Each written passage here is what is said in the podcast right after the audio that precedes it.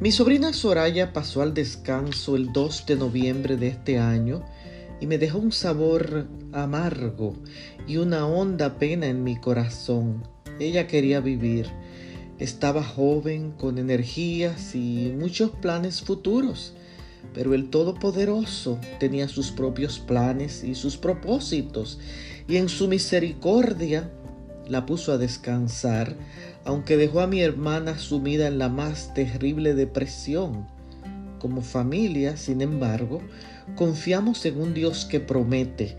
En el libro de Isaías, el capítulo 26 y el verso 19, la palabra de Dios nos dice, tus muertos volverán a vivir, tus cadáveres resucitarán, los que duermen en el polvo despertarán y cantarán, porque tu rocío es rocío luminoso, y la tierra devolverá sus muertos.